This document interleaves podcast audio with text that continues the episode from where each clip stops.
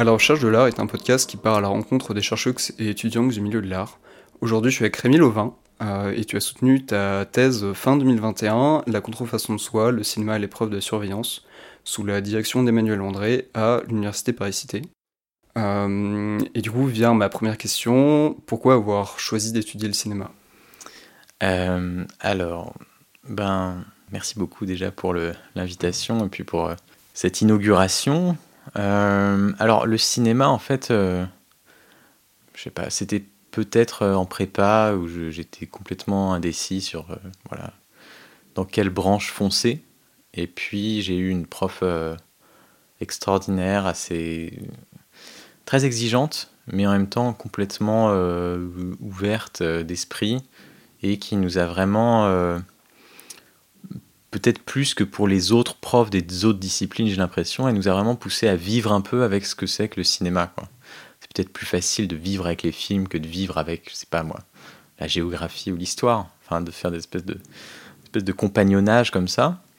Mais en tout cas, je me souviens que entre l'entrée en prépa et la sortie en prépa, euh, à la fin de la prépa, c'était évident que j'allais poursuivre là-dedans. Donc ça n'a jamais été une une, un choix professionnel euh, ancien et ancré, etc. J'ai jamais trop voulu faire des films, par exemple, mais c'était euh, le l'étude et le fait de se sentir aussi proche de, des, personnes qui ont fait le film en passant du temps avec les images de manière un peu obsessionnelle hum, et de, de, de découvrir des trucs parfois en revoyant euh, encore et encore.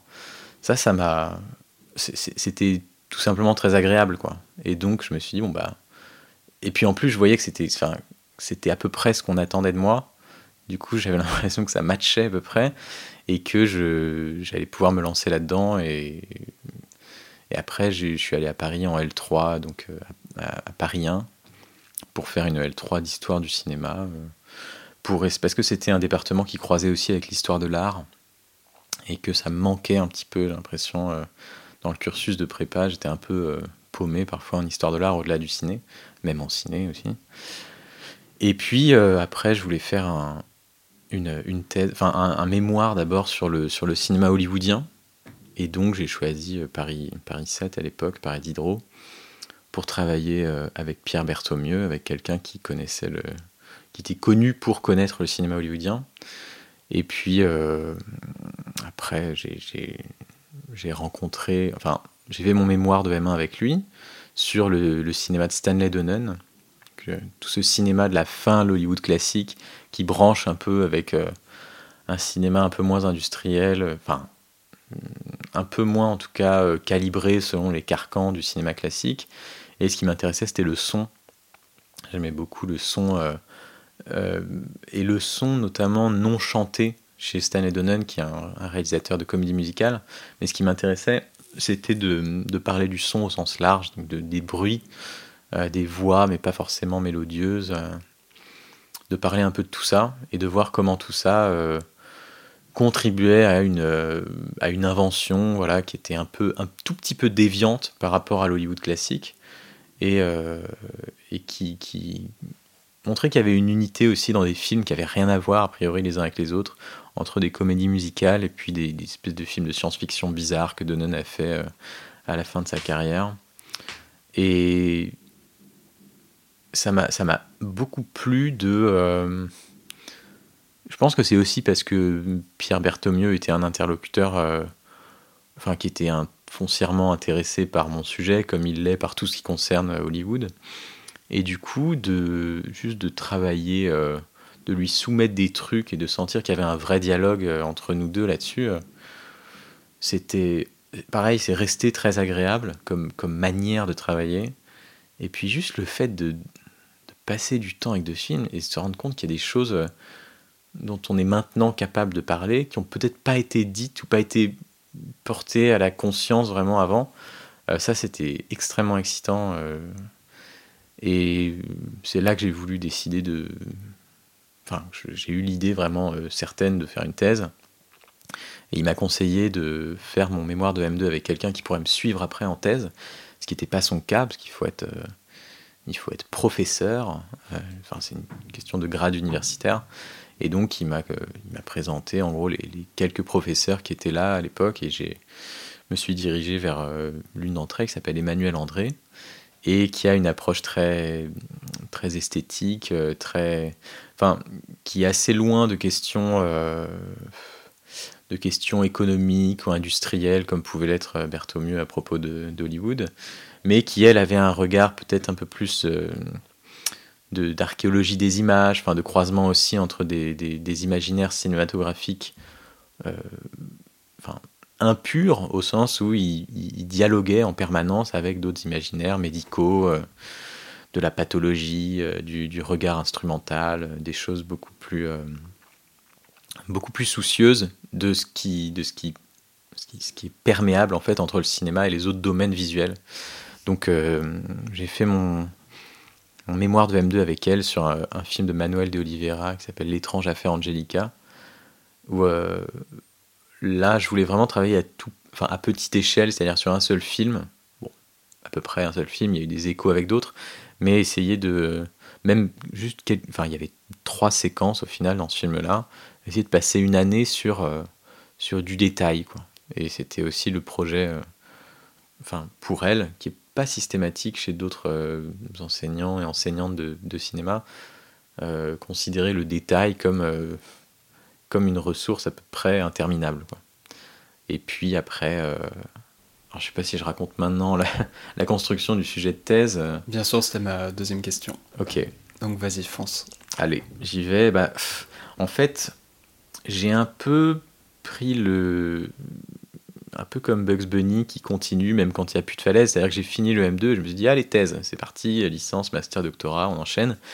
Et euh, je me suis inscrit comme ça avec son accord, mais un accord un peu. Euh, oui, euh, fais gaffe quand même, prépare un sujet digne de ce nom rapidement. Ce que j'avais. Enfin, j'avais essayé d'avoir le contrat doctoral, donc en recherche, on peut on peut commencer en étant financé pendant trois ans si on obtient donc ce contrat doctoral, donc il faut proposer un sujet et le défendre après devant une commission. Et euh, ce que j'avais essayé de faire, mais enfin, avec le recul, je me suis rendu compte que j'avais pris ça beaucoup trop à la légère. J'avais préparé un vague sujet de trois semaines avant. Euh, et puis je, m'étais présenté aux oraux, mais je m'étais rendu compte que j'avais. Enfin, même en discutant dans la salle de préparation avec les autres personnes, il y en a qui préparaient ça depuis un an, quoi, qui avaient ça sous le coude, qui avaient déjà. Euh, presque un plan, une biblio, un sujet, une problématique extrêmement rusée, etc. Alors que moi, j'avais un cadre thématique un peu euh, taillé à la serpe. Et donc, je me suis, j'ai, pas eu le contrat doctoral. Euh, euh, et j'ai décidé de m'inscrire quand même parce que j'avais peur de, de perdre le fil de la, de la fac si je m'engageais à faire un petit boulot et puis à travailler un sujet, à représenter pour le contrat doctoral l'année suivante. Donc, je me suis inscrit quand même. Et euh, je l'ai un peu regretté, c'est-à-dire que j'ai passé une première année à tâtonner vaguement, euh, à, toucher un peu des sujets du bout du doigt comme ça, de loin, et de me dire ça, pourquoi pas, à lire des livres et à pas trouver d'angle d'attaque, et euh, à travailler en même temps à côté, enfin, un boulot alimentaire, quoi, un peu ingrat. Et c'est une première année qui a, enfin, qui a vraiment, vraiment servi à rien. Quoi. Il s'est rien passé. Enfin, j'ai lu quelques livres, mais ça m'a pas euh, éclairci quelque idée que ce soit. Et euh, j'ai choisi, enfin, sur le conseil aussi de, ma directrice, d'aller à l'étranger l'année suivante. Et donc, je suis allé à Chicago, où il y a une université, il y a un département de cinéma qui est euh, très bien fourni et des, des enseignants assez légendaires, euh, Tom Gunning et James Lastra notamment, qui étaient encore là. Tom Gunning donnait sa dernière année d'enseignement, donc c'était un peu de, une sorte de baroud d'honneur, et euh, j'en ai profité pour aller là-bas et puis euh, assister à ses derniers cours. Et puis à des cours un peu, un peu périphériques au cinéma, des cours d'histoire du regard scientifique, de la naissance des théories coloniales, colonialistes, euh, au croisement entre des, des, croyances un peu. Euh, enfin, une sorte de pillage aussi scientifique. Euh, j'avais des cours là-dessus sur le, la manière dont un certain savoir médical ou scientifique s'est construit aussi à partir de, de, de, spoliation colonialiste. Enfin, des choses qui, qui m'ont permis aussi, et surtout, je pense, de juste de baigner dans un milieu avec que des gens qui travaillent très fort autour de moi et qui étudient très fort. Et hum, là-bas, c'est des fous furieux enfin, en termes d'exigence. du coup, j'étais inscrit dans des cours, euh, soit pour des, des, des, enfin, des gens de mon âge, on va dire, ou des gens un peu plus jeunes aussi, enfin, des, graduates ou euh, postgraduates, enfin, des, des, des, statuts en gros de doctorants ou de master. Euh, ce qui était un peu étrange parfois, parce que moi j'étais déjà en doctorat depuis deux ans, et je me retrouvais avec des gens parfois plus jeunes. Euh, donc, euh, en fait, ça a surtout été bénéfique pour passer mes journées dans ces bibliothèques immenses, un peu gothiques, sublimes, avec un tapis rouge par terre où tout le monde a son litre de café et travaille pendant des heures d'affilée. ça, c'était assez séduisant, et puis c'était une manière de ne pas lâcher non plus l'affaire complètement, et puis de me mettre le nez dans les textes et de lire avec attention voilà, plus que jamais, quoi. Et euh, c'est là-bas que j'ai découvert des. Au début, je travaillais sur la cartographie et la, représentation de l'espace schématique dans le plan au cinéma. Puis j'en suis venu à des questions de, GPS, de, localisation des, corps dans le plan euh, et des questions de tracé, de suivi et de, et de surveillance. Euh, et c'est à ça que j'ai, enfin c'est sur ces questions-là que j'ai ensuite, euh, sur lesquelles je me suis focalisé. Et j'ai pu en parler aussi un peu à, Gunning, euh, qui, a, écrit des articles là-dessus. Et ça, c'était un vrai moment euh, où il y a un moment où je me suis dit, ah oui, d'accord, là, il y a un sujet qui est spécifiquement anglo-saxon, qui n'est pas tellement abordé en France, et sur lequel j'ai pu creuser euh, à la fin de l'année en fait, à la fin de l'année universitaire, et puis rentrer en France un peu dans mes bagages avec, euh, avec dans mes bagages pas vraiment un sujet encore, mais plutôt une sorte de, série de questions et de, de, de rapport au film et aux images euh, que j'avais pas en arrivant, et puis surtout qui me tenait à cœur enfin quoi. J'avais l'impression d'avoir un peu un peu taillé quelque chose et de me dire bon là-dedans il y a peut-être un problème à poser. Et euh, question de euh, comment est-ce que le cinéma représente euh, le regard surveillant au sens large, avec les exemples un peu, un peu emblématiques de la, vidéosurveillance, de l'oppression, Big Brother, etc. Et puis d'aller au-delà de ça, en fait, d'étudier plutôt le, temps long, l'histoire ancienne de ce regard-là, le lien avec le voyeurisme au cinéma, avec les, avec du, cinéma des premiers temps, quoi, sur des personnages qui s'épient les uns les autres, euh, des policiers aussi un peu grotesques, et euh, montrer comment s'est constitué un peu le regard surveillant aussi grâce au cinéma, qui avait une espèce d'influence mutuelle.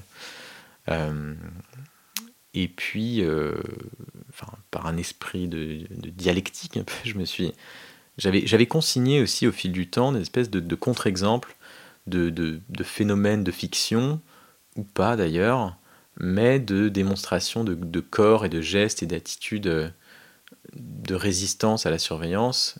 Et je m'étais dit qu'il y avait un contre-corpus en fait qui tendait à démontrer que euh, le cinéma avait peut-être inventé un peu le regard surveillant, mais il avait aussi alimenté euh, une tendance inverse qui consiste à, à considérer l'image comme un lieu où on se cache, un lieu où on se camoufle dans d'autres images, un lieu où on fait corps avec le monde aussi, et où on peut s'évaporer, disparaître.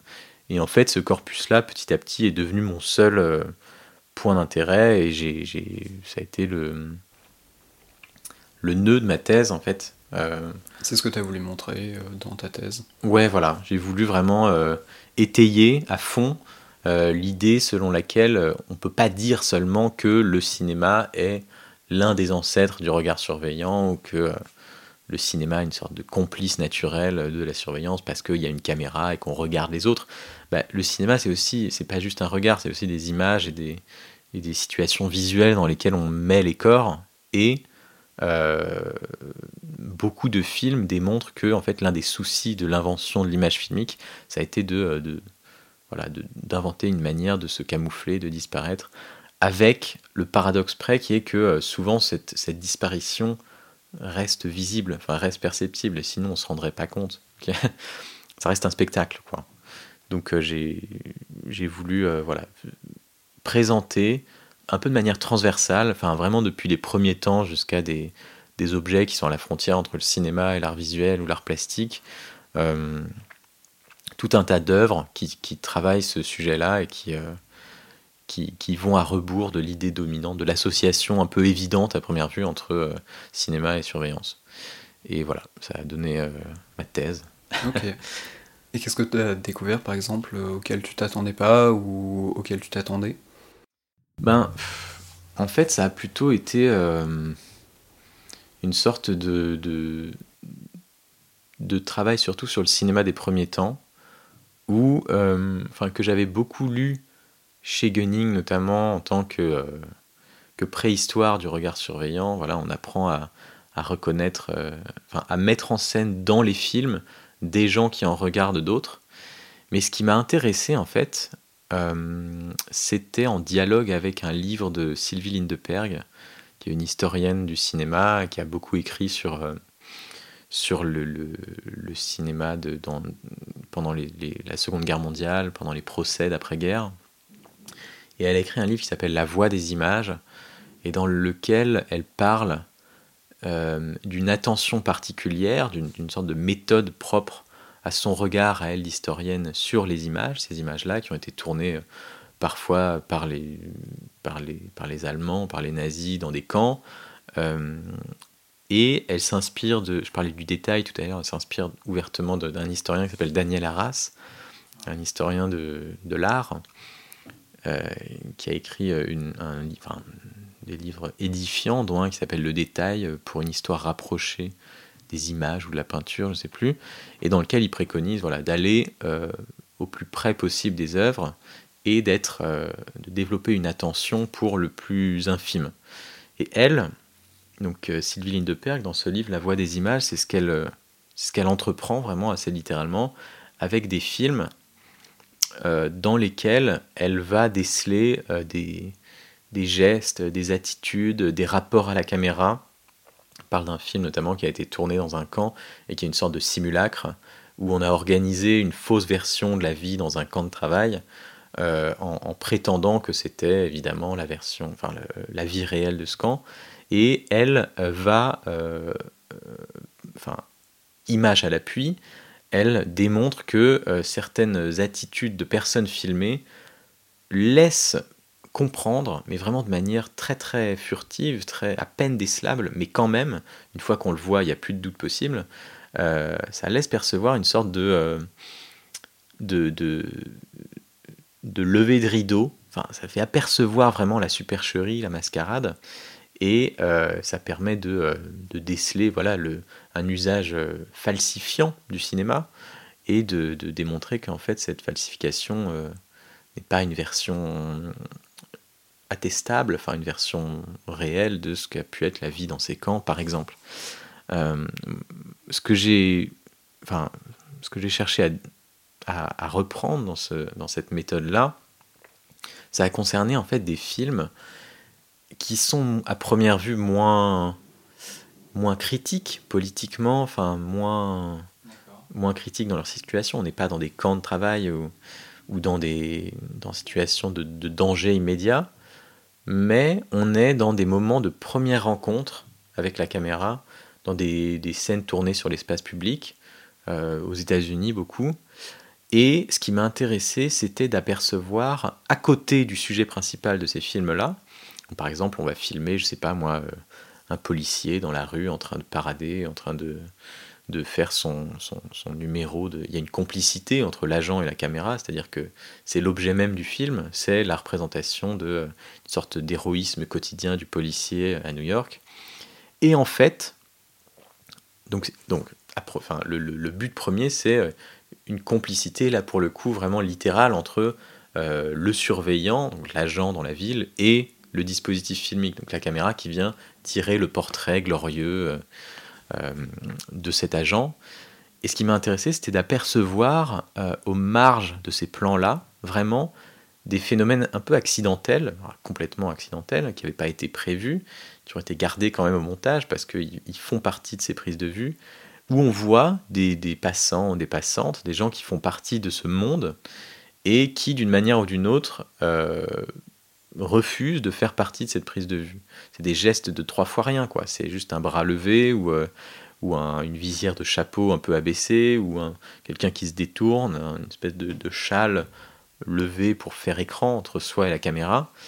Euh, et euh, j'ai essayé vraiment de faire la. Enfin, c'est ce qui m'a surpris aussi, c'est cette espèce d'instinct-là aussi, d'instinct du corps filmé pour la première fois, qui déploie une sorte de stratégie assez euh, basique et assez instinctive euh, pour mettre en échec la prise de vue, pour refuser de paraître, refuser de jouer ce petit jeu qui est organisé par la caméra.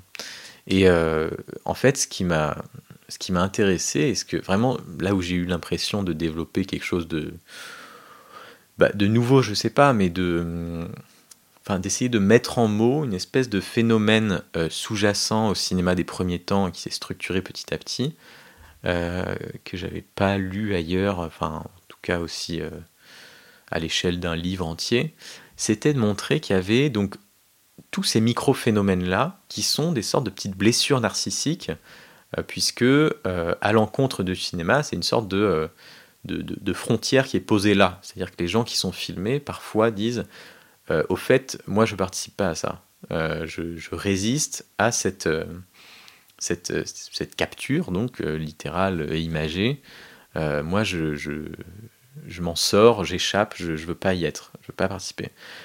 Et ce qui m'intéresse, c'est la façon dont cette, cette frustration-là a été petit à petit digérée et intégrée par les gens qui font des films eux-mêmes et transformée en un sujet de film à part entière. C'est qu'au départ, il y a tous ces corps-là qui sont dans l'espace public et qui sont des petits, euh, des petits moments de, d'impuissance euh, dans le champ où voilà, il y a, y, a du, y a du refus, quoi. Ça, ça, ça marche pas avec ces corps-là. Ils disent non. Et ce qui m'intéresse, c'est euh, le, le développement de, de, de ces stratégies-là de résistance, mais dans la fiction, petit à petit, euh, dans des micro-fictions. Déjà, il y, a un film, en fait, il y a deux films qui, qui, me, qui me passionnent, qui sont vraiment très.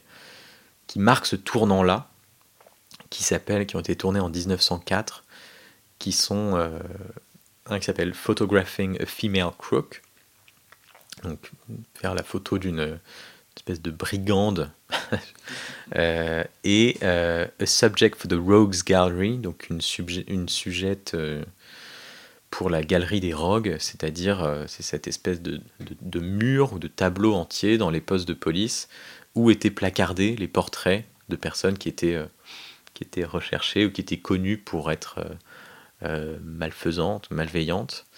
Et en fait, ce sont deux films jumeaux, c'est-à-dire que c'est la même équipe de tournage, c'est les mêmes comédiens et la même comédienne, les mêmes décors.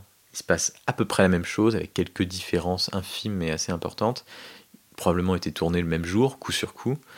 Euh, et dans, ce, dans ces deux films-là, on voit une femme qui est, euh, donc qui est au départ bien habillée, qui enlève son chapeau, euh, qui, deux hommes l'invitent à s'asseoir sur une chaise, deux hommes qui sont deux policiers. Elle s'assied, et puis à côté, il y a un, un opérateur d'appareil photo qui est là avec son, son énorme appareil qui vise la femme assise sur la chaise. Et donc c'est une séance de photographie d'identification judiciaire et cette femme euh, refuse en fait de se soumettre à la prise photo, elle se, débat, elle se, contorsionne, elle s'agite, sauf que les hommes la tiennent très fermement pour la forcer à rester dans le cadre, à être assise et à être visible et disponible pour l'appareil photo. Et elle euh, n'a plus que cette espèce de d'ultime violence qui est la grimace, et donc elle se met à contorsionner son visage dans tous les sens, et à la fin, euh, elle, craque, elle éclate en sanglots, et en pleurant, il y a cette espèce de, grimace ultime. C'est un film très paradoxal parce que c'est très violent à voir. C'est vraiment une femme qui est soumise par la force de deux hommes, plus celle de l'appareil euh, photo et de son opérateur. Euh, une femme qui, tombe en pleurs parce qu'elle est, elle est, elle est immobilisées de force et puis vraiment soumises à cette, cet appareil de puissance qui est euh, à la fois la force physique des, hommes et puis par la force euh, systématique de la, technique d'identification. Euh, mais il y a un paradoxe dans le, cette grimace là parce que c'est en pleurant finalement qu'elle plaque sur son visage une figure aussi difforme c'est-à-dire qu'en pleurant, en craquant, en se soumettant finalement, en fait, advient le masque qui fait qu'elle ne se ressemble pas elle-même et que l'appareil photo, l'identification judiciaire ne pourra pas capter quoi que ce soit de fidèle à son apparence euh, réelle. Bref, ce qui m'intéresse, c'est que, en fait, j'ai vu que l'un des deux films pendant très longtemps, et je me suis dit, c'est bizarre, c'est une vraie prise de vue ou pas Ou c'est une, une, une, fiction, une reconstitution, euh, une construction artificielle et puis, euh, en fait, j'ai vu le deuxième film quelques mois, voire une année ou deux plus tard. Et euh, donc, il y a ce film en un plan. Euh, et à la fin du deuxième film, il y a une sorte de, de petit, de, petit, de, de microseconde d'une prise de vue qui a été tournée quelques secondes plus tard, où on aperçoit la femme, qui est en fait une actrice, en train de se recoiffer, le sourire aux lèvres et de, et de regarder les autres en disant c'était une bonne prise, quoi. Donc, voilà, on se rend compte que c'est, c'est, artificiel. Et donc, ça témoigne de la volonté euh, d'un certain cinéma de s'accaparer les attitudes, les formes euh, de, de, de, la résistance à la prise de vue pour en faire un, pour en faire un spectacle à part entière. Quoi. Ramener ça dans le champ du, du filmable et du, du disponible pour le spectacle filmique. Et euh, bon, c'est un film dont Gunning parle, mais en tant que pure démonstration de la capacité du cinéma à être une technique de surveillance, puisqu'il y a un appareil photo dans le film, mais cet appareil photo est mis en échec par la, captive. Euh, et pour Gunning, la caméra justement prend le relais et se montre elle capable de, euh, de, produire une image de cette femme à l'instant où l'appareil où photo est mis en échec. Donc, enfin, et puis pour d'autres chercheurs, euh, un chercheur qui s'appelle Jonathan Auerbach, qui parle de ce film-là, qui dit que mais non, Gunning euh, est trop obsédé par l'idée de, euh, démontrer l'espèce de corrélation naturelle entre cinéma et surveillance, qu'en fait on peut prendre ce film pour une sorte d'éloge du, regard surveillant qui résiste à l'immobilisation par l'image. Donc, euh, ce qui m'a intéressé, c'était de montrer, voilà, le, cette espèce de jeu permanent, de dialogue permanent entre euh, une entité de prise de vue et des techniques de, réticence ou de résistance à la prise de vue, et de montrer comment ces techniques sont réabsorbées ensuite dans le domaine du spectacle. Euh, c'est un phénomène qui est encore... J'ai essayé de le montrer vraiment aussi voilà, qu'il y avait des moments qui balisent ce, schéma-là, ce phénomène-là, dans les années 30 notamment, autour de la figure de John Dillinger, euh, qui euh, autour duquel il y a une sorte de mythologie selon laquelle il aurait euh, pratiqué la chirurgie esthétique pour se dissembler de lui-même, ce qui, est, ce, ce qui est vrai, mais ça n'a jamais marché en fait.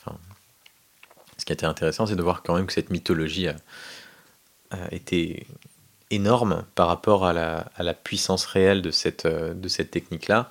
Mais tout ça, ça se traduit dans des films aussi des années 30-40, avec des, criminels qui, se, détériorent euh, en pleine conscience leur propre euh, corps pour essayer de se produire un corps factice, encore une fois, qui est différent de ce que la police connaît d'eux en tant qu'image. Et puis ça donne lieu un peu plus tard à des espèces de films un peu plus... un peu plus... je sais pas comment traduire, mais qui, qui problématise plus encore la question de l'image filmique spécifiquement, l'image du réel. Est-ce que vraiment euh, la prise de vue euh, filmique est capable, euh, en tant que telle, sans même parler des résistances, est-ce que l'image qu'on se fait du réel et des corps est véritablement à la hauteur du projet de surveillance qu'on leur, qu'on leur assigne? Donc voilà, et puis j'ai terminé en essayant de montrer que il y a un, un, intérêt formel aussi, vraiment purement, enfin, j'allais dire, qui est plutôt a priori du côté plastique et esthétique, dans les défaillances des caméras de surveillance, c'est plutôt à partir des années 70 euh, et 80, montrer qu'il y a des tas de films qui parlent de, de, techniques de vision qui sont des techniques de surveillance qui en fait marchent mal, sont approximatives ou floues, inaptes vraiment à capturer une image fiable, stable et lisible du monde. Et j'ai essayé de montrer, bon là je suis en fait je suis, pas du tout le seul là-dessus, c'est plutôt pour me brancher sur un, un, projet de recherche qui est assez, euh, assez foisonnant en ce moment, qui consiste à montrer que les images défaillantes sont en réalité une espèce de vivier esthétique euh, phénoménal et que l'image de surveillance euh, fonctionne à plein dans cette logique-là, c'est-à-dire que l'image de surveillance, très souvent, c'est une image de basse définition qui est, qui est très approximative, qui est brouillée, qui est parasitée, qui est pas branché, euh, c'est pas le bon logiciel, il n'y a plus de mémoire. C'est un truc vraiment qui marche mal. Même si c'est voilà, encore une fois, aujourd'hui, euh, les années passant, cette, cette idée-là est à reconsidérer parce qu'il y a, y a un, perfectionnement en termes de définition et de fonctionnement de ces techniques-là qui est exponentiel d'année en année. Mais pendant quelques décennies, on a pu vraiment observer euh, une sorte de disponibilité esthétique de ces images qui était voilà, parfois de la couleur pure, euh, une sorte de matière picturale disponible euh, qui tend vers l'abstraction et qui, euh, qui facilite des moments d'art plastique dans des films qui sont par ailleurs parfaitement figuratifs, narratifs, organisés par des images parfaitement lisibles, selon le champ et le contre-champ, la maîtrise du point, etc. Mais dans ces films-là, je pense à des films hollywoodiens, j'ai pas mal travaillé sur, euh, sur Hollow Man de Verhoeven, dans lequel on voit des images de surveillance thermique qui sont euh, euh, par définition des images où les corps se perdent et qui transforment le monde empirique en une sorte de pâte visuelle qui, est, qui est attrayante, mais qui est un écart vraiment temporaire, mais un écart complet dans l'économie visuelle classique du cinéma de studio Hollywood, de, l'Amérique contemporaine, qui va parfois, euh, à la faveur d'images de vidéosurveillance, s'aventurer dans des manières de voir qui sont, euh, autres, qui sont euh, troublantes, floues, un peu, un peu perturbantes, où on arrête d'avoir conscience de où est tel corps, qu'est-ce qu'on voit, on ne sait plus très bien. Et ça, ça m'intéresse beaucoup, cette espèce de mise en suspens de la, de la nécessité de reconnaître le monde par l'intermédiaire de tous ces appareils-là. Et c'est là-dessus que je, que je, vais travailler cette année euh, dans le cadre d'un postdoc sur les, les, films qui mettent en scène, voilà, sur la, cette espèce de friction entre des images de vidéosurveillance euh, classiques à leur échelle, euh, qui sont donc approximatives, et puis des images qui sont clairement beaucoup plus précises et voire plus précises, qui détiennent encore plus que ce, ce que contient peut-être euh, une caméra, une mise en scène euh, classique. Voilà, pour le parcours. Très bien. Et du coup, ça, c'est euh, ta recherche actuelle à la Sorbonne, ouais. après, après ta thèse. Ouais, voilà. C'est dans le cadre d'un contrat postdoctoral à la Sorbonne Nouvelle qui commence là maintenant, là, en septembre 2022. Du coup, on a bien abordé ta thèse et je voulais savoir si, en fait, tu avais des conseils euh, à donner euh, sur ta sur comment est-ce qu'on peut effectuer une thèse, sur euh, même la recherche de manière générale. Hmm. Est-ce que tu as des, ouais, des conseils, des choses que tu aurais peut-être aimé savoir plus tôt, ou qu'on t'a apprises, ou que tu as appris sur le tas? Alors, je pense que la première, ce serait de, de prendre son temps et de pas foncer tête baissée dans euh, un projet de recherche qui risquerait d'être euh, euh, de trouver des limites peut-être en fait il y a une sorte de,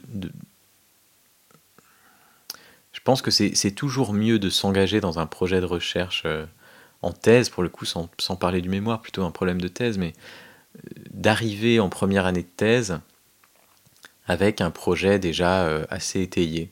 Parce qu'une fois qu'on est en thèse, euh, les années passent vite et la question de, de l'avancement des thèses est de plus en plus urgente depuis la réforme euh, qui implique de faire des thèses plus courtes pour essayer d'en finir avec les doctorants qui sont là depuis 10 ans et puis qui traînent la patte.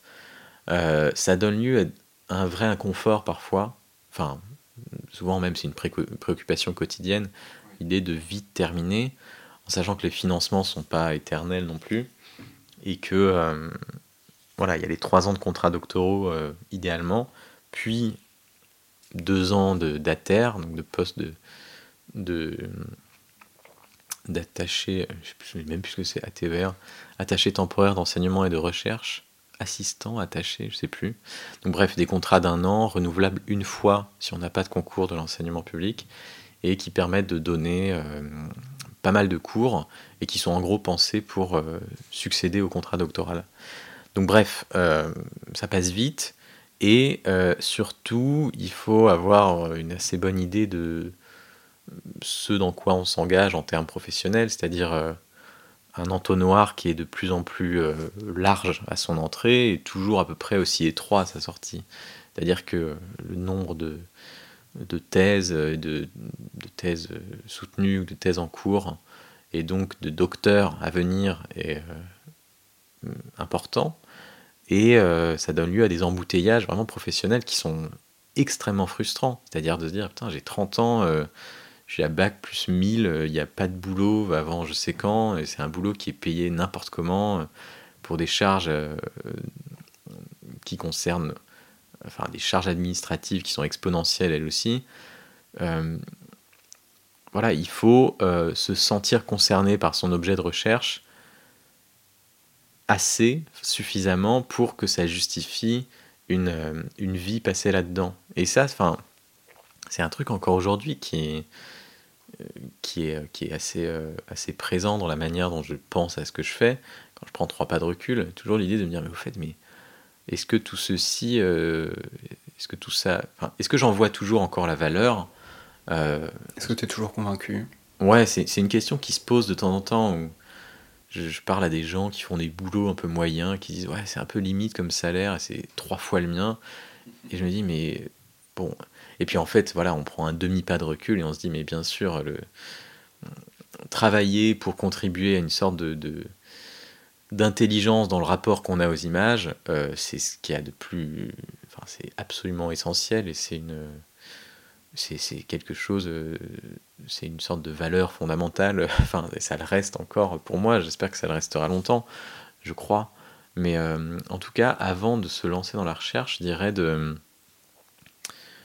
prendre conscience de euh, la ligne d'arrivée, quoi, de, chauffer pour être sur les starting blocks, mais dire voilà le type de situation dans laquelle on risque, on a des chances de se retrouver à la fin, en sachant que bon après la thèse mène parfois à des en cours de thèse, ça arrive de se rendre compte qu'il y a des, métiers parallèles qui sont qui, proviennent, enfin qu'on découvre et qu'on fait un peu en menant la recherche et puis qui sont peut-être plus désirables que euh, un poste d'enseignement pur et dur à la fac.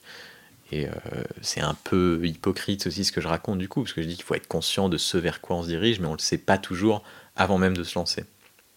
Mais bon, globalement, euh, il faut le combiner très fréquemment avec un, poste d'enseignement dans le secondaire, si on peut, sachant qu'il n'y a pas d'agrègue ni de CAPES de cinéma, donc c'est plutôt en lettres modernes, enfin, ou en anglais, ou en histoire, mais souvent en lettres modernes. Euh, après, je pense qu'il y a quelque chose d'assez inavouable pour ma part dans la manière dont j'ai pu prendre du plaisir à, rédiger ma thèse. C'est euh,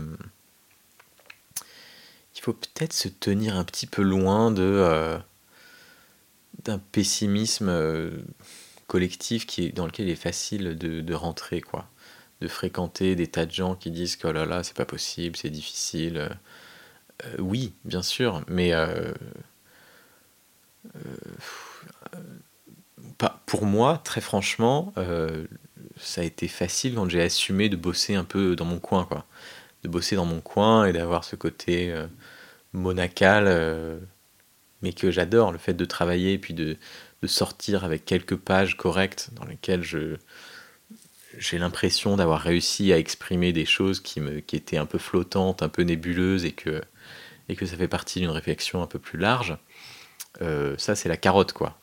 Mais pour ma part, vraiment pour ma part individuellement, je sais que c'est pas du tout le cas pour tout le monde, il a parfois fallu cette espèce de retrait pour, pour me permettre de travailler un peu plus sereinement et de travailler tout court en fait. Parce que bon, une sorte de, sport national qui consiste à, à, rechigner à la tâche. Et puis, très franchement, j'ai une sorte de paresse euh, là-dessus que j'assume et que je vois quand je, je, vois certains des gens qui sont en thèse ou qui l'étaient et qui font 100 euh, 000 choses à la fois, qui sont très impliqués dans la, dans la vie scientifique euh, au-delà de leur travail.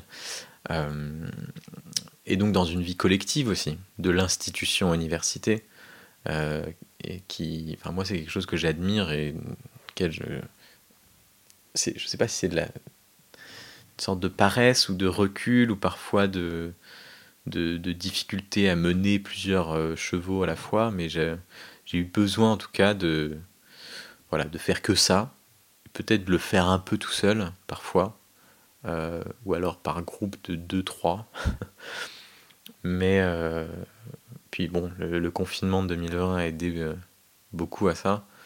Le fait de me retrouver en colocation avec quelqu'un qui était aussi très, très tête baissée dans des rails pour préparer des concours. Bah, moi j'avais ça à faire et c'était, c'était l'occasion rêvée. même si bon, ça a eu des. Il y a un revers de la médaille terrible, quoi, dans le, fait de se, de se retirer dans sa tanière pour écrire il faut toujours rester en dialogue. Euh, et l'espèce de suspension scientifique qui a eu lieu pendant ce moment-là, le fait de plus pouvoir euh, proposer des idées en, euh, en colloque, dans des communications ou même dans des, conversations du jour le jour avec des collègues, bon ben ça fait un peu solipsisme quoi, ça fait un peu je professe dans mon coin, j'écris ma Bible et puis sans, sans, sans, vérifier vraiment ce que ça vaut. Donc ça a été une sorte d'équilibre à tenir entre le confort de la solitude et puis le fait de ne pas oublier que ça reste un travail scientifique, c'est-à-dire à confronter au regard des autres euh, par les bouquins, mais aussi par, euh, par la parole tout simplement et par, le, par l'échange au quotidien, l'échange véritable. Euh, et puis, enfin, un conseil, je dirais, de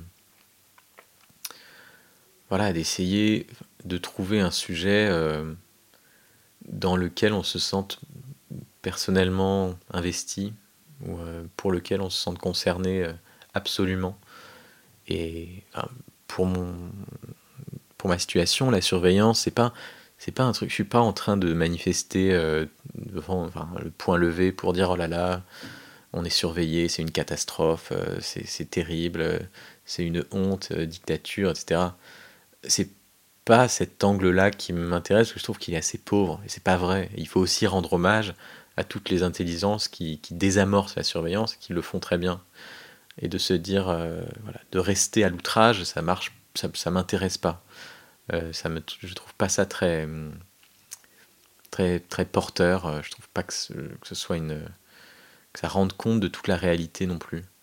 Donc moi, ce qui m'intéressait, c'était justement cette volonté de débusquer le détail dans l'image et de montrer cette, euh, cette digestion progressive de la résistance à la surveillance en une forme de, fiction qui était valable, qui était porteuse, qui, faisait de l'argent aussi, de montrer comment ça finissait par marcher pour l'industrie aussi.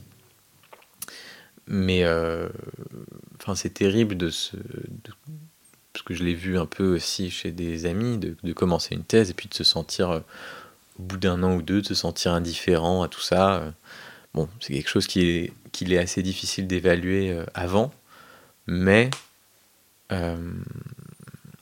essayer de, de, de, trouver quelque chose dont on sente que ce soit un sujet assez inépuisable pour, se, pour marcher avec et penser avec et, et en parler et inventer des mots qui en parlent aussi pendant des années. Parce qu'il y a le temps de la thèse et puis il y a le temps de l'après que j'aperçois maintenant et où on doit être un peu son propre VRP pour euh, euh, un peu inonder médiatiquement et scientifiquement euh, le, le, monde qui nous entoure pour dire ce sujet-là que j'aborde, il est important, il est dynamique, il y a des choses qui se, qui, se, qui se découvrent, il y a des choses qui restent à faire, ça dialogue avec des choses qui existent déjà. Il faut insister aussi. Et ça, c'est un truc c'est peut-être la singularité, je trouve, de, ce qui se passe à partir du mémoire et de la thèse. Surtout, c'est euh, le travail de la répétition, de la reformulation. Parce qu'avant, voilà, on a des cours, on a des partiels, et puis on passe à autre chose. Tandis que là, pour le mémoire, surtout si on en fait deux consécutifs qui, portent le même sujet, on revient en fait. Il y, a des, il y a des concepts, il y a des idées, des images qui, qui reviennent sur, le, sur la table de travail pendant des, pendant des années potentiellement. Et ça, c'est assez étrange, je trouve.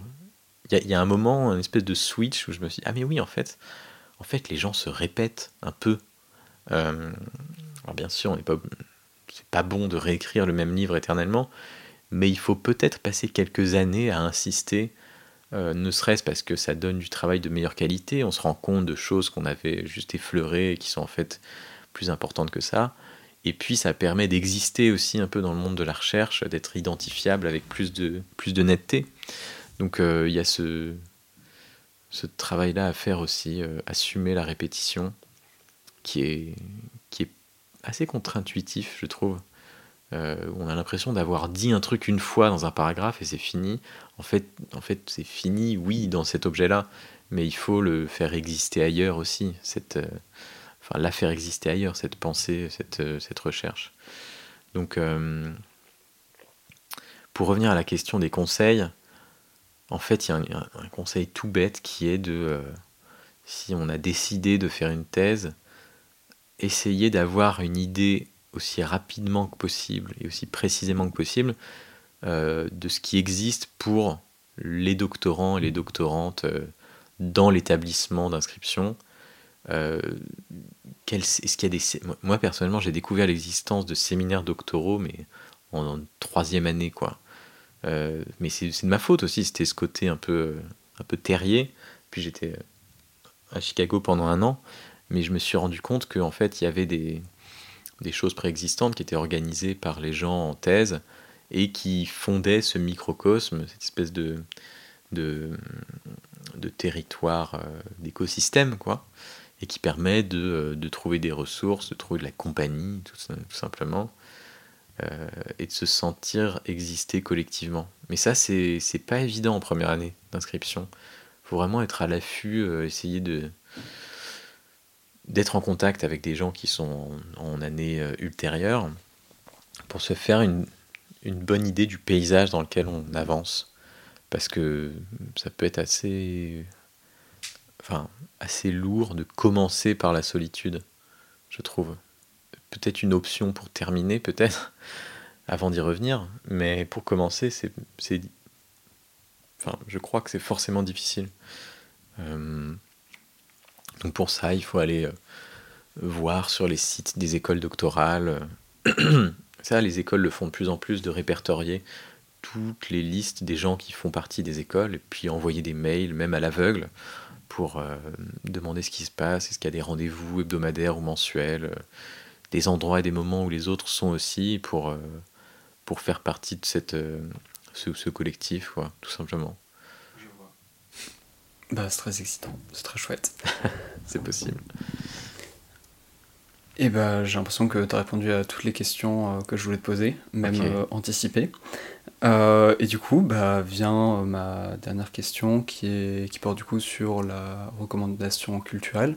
Est-ce que tu as eu un coup de cœur dernièrement, euh, quelque chose dont tu aimerais parler? Ben, En fait, je pense qu'il y a beaucoup de, de, personnes qui sont en thèse, qui, qui, segmentent très fort leur vie pendant quelques années, et puis qui sortent la tête de l'eau à la fin, ah, je vais enfin pouvoir relire un roman, pouvoir voir un film un peu naïvement, pouvoir me replonger dans ce monde-là sans penser à, à l'obstacle de l'écriture. Alors c'est dommage parce que idéalement l'écriture devient tout sauf un obstacle. Euh, le fait d'avoir l'écriture en ligne de mire après avoir vu ou entendu ou, lu quelque chose. Euh, mais bon, ça reste une paralysie, euh, ça reste un, poids pour beaucoup. Moi, j'ai jamais trop arrêté de lire et d'écrire. Euh, et des recommandations en fait. Enfin, ça a un peu balisé euh, mon année de recherche. Le fait d'être toujours en dialogue avec d'autres formes d'écriture et d'expression. Pour, euh, parce qu'il y, y, a un épuisement aussi, je trouve, à lire des textes qui emploient la même langue universitaire, même si les ouvrages les plus mémorables peut-être sont ceux qui font quelques pas à côté pour montrer que ça nourrit encore mieux la manière de penser euh, universitaire.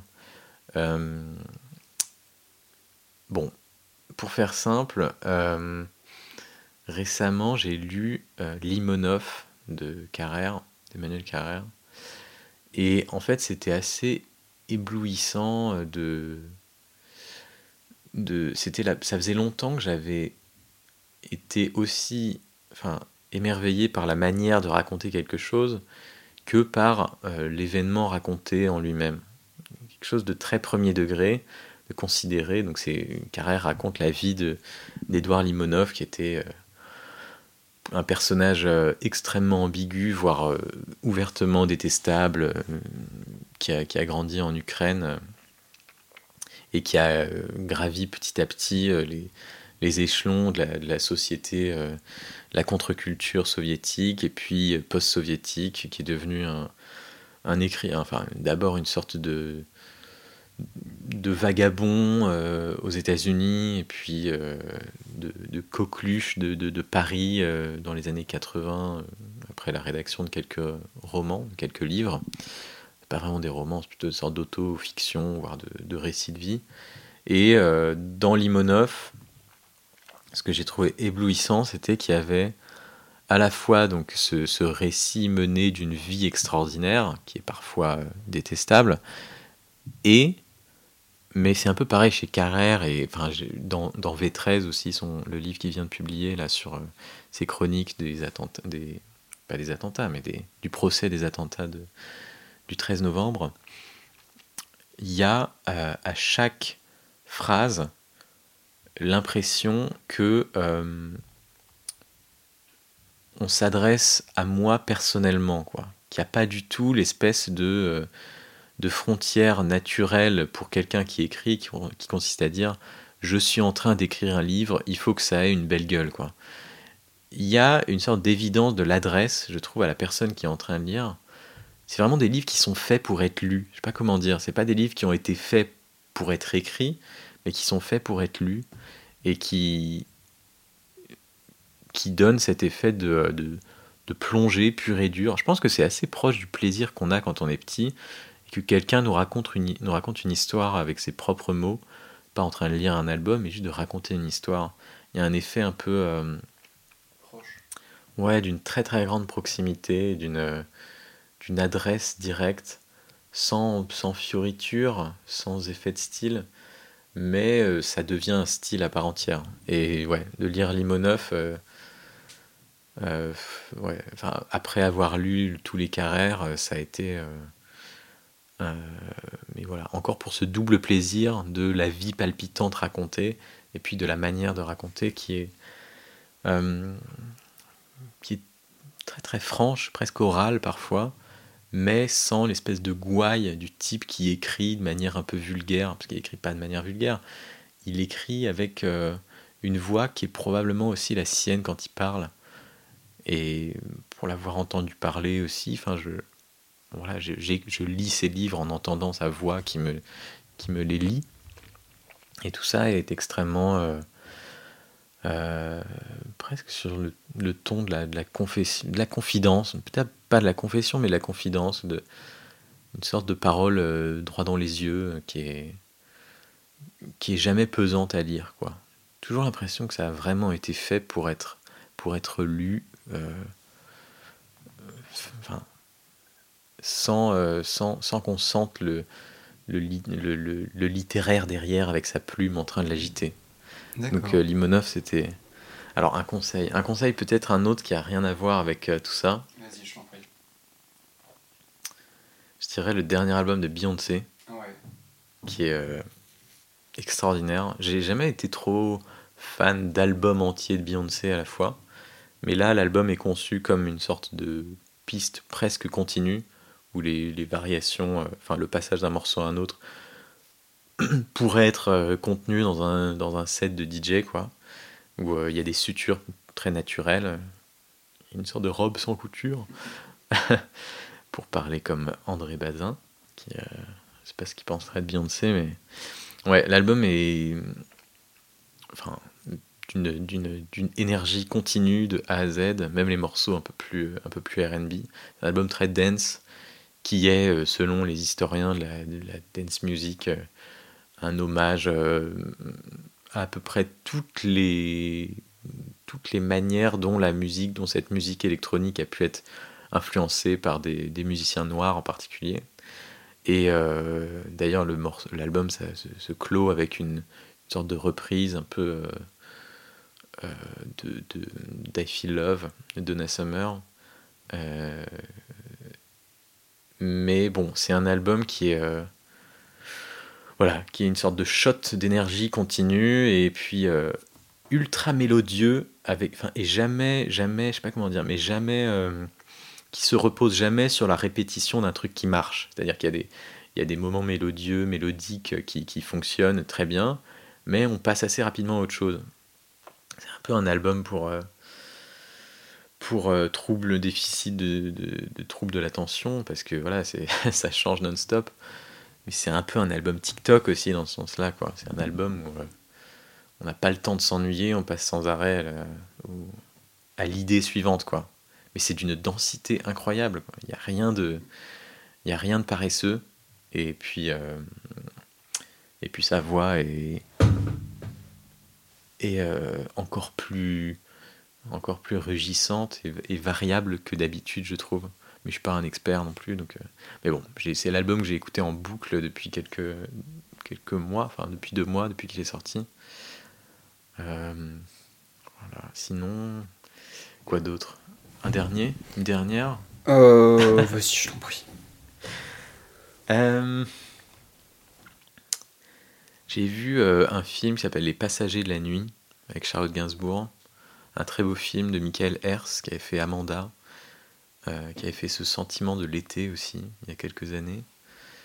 C'est un film qui se passe dans les années 80, qui se passe dans le 15e et le 16e arrondissement de Paris, qui sont pas des arrondissements très. Enfin, le 15e surtout, c'est pas très sexy sur le papier, ou à l'image en tout cas. Mais bon, euh, c'est un film qui m'a beaucoup touché parce que parce qu'il y a Charles Gainsbourg dans tous les plans ou presque.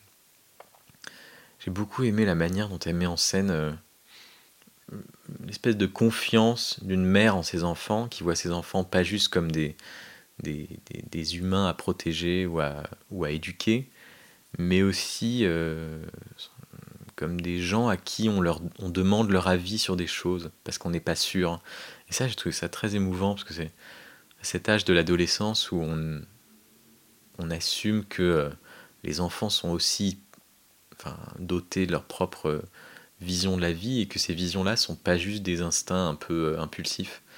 Et il y a beaucoup de ça dans ce film sur Charlotte Gainsbourg qui demande à son fils parfois Mais ça, t'en penses quoi? À ton avis, je devrais faire quoi? Je trouvais ça hyper émouvant.